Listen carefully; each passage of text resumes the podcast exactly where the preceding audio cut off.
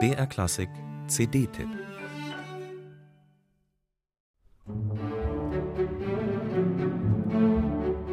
Von draußen wehten die Geräusche und Gerüche des orientalischen Marktes hinein. Drinnen lief Mozart vom Plattenspieler. Oder man machte Hausmusik. Der Vater spielte Violine, die Mutter Percussion, die Schwester Gitarre und der Sohn, Kinan, hatte sich in die Klarinette verliebt. So etwas ähnliches wie ein Saxophon erklärte er seinen Freunden und dann wussten die Bescheid. Wenn Gäste kamen, wurde musiziert, die Tische bogen sich, die Feier ging bis spät in die Nacht und das Essen war das Beste der Welt, damals in Damaskus.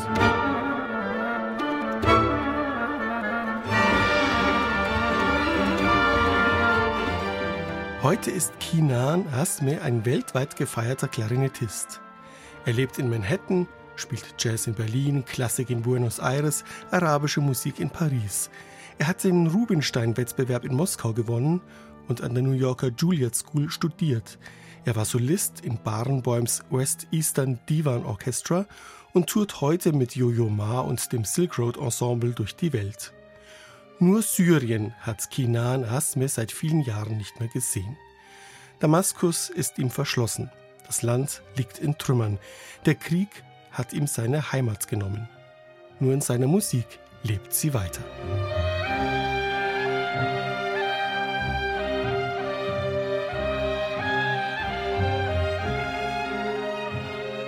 Das Thema seiner Doppel-CD sei das Zuhause, sagt Kinan Asme. Oder besser, die Vielzahl von Orten, die Zuhause bedeuten können. Uneven Sky erinnert nicht nur an den Himmel über Damaskus, sondern auch an die quirligen Straßen von Harlem, das Meeresrauschen in Beirut oder eine ausgelassene Hochzeitsfeier in einem syrischen Dorf.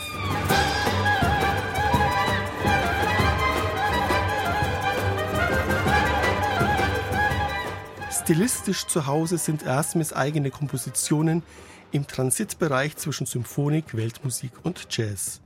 Sie verströmen orientalisches Flair, feiern das Licht der mediterranen Sonne und betrauern die Schwärze der Nacht und des Verlusts. Faszinierend, wie da die Klarinette juchzt und gurt, lacht oder weint, singt oder flüstert. Ganz besonders intensiv im intimen Dialog mit Starcellist Yo-Yo Ma.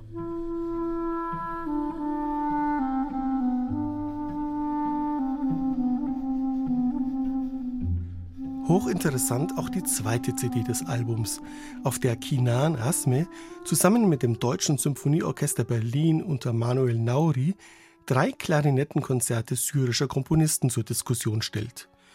Natürlich ist da nicht alles Gold, was unter Asmes Händen glänzt.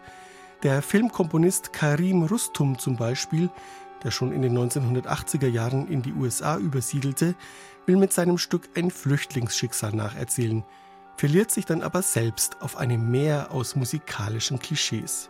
Aber das Klarinettenkonzert des Penderecki-Schülers Seid Jabri beweist Klangfantasie und Tiefgang und die bezaubernde Suite des syrischen Altmeisters Dia Sukari entführt uns in ein duftiges Feenreich, in dem sich Ravel und Bauchtanz begegnen.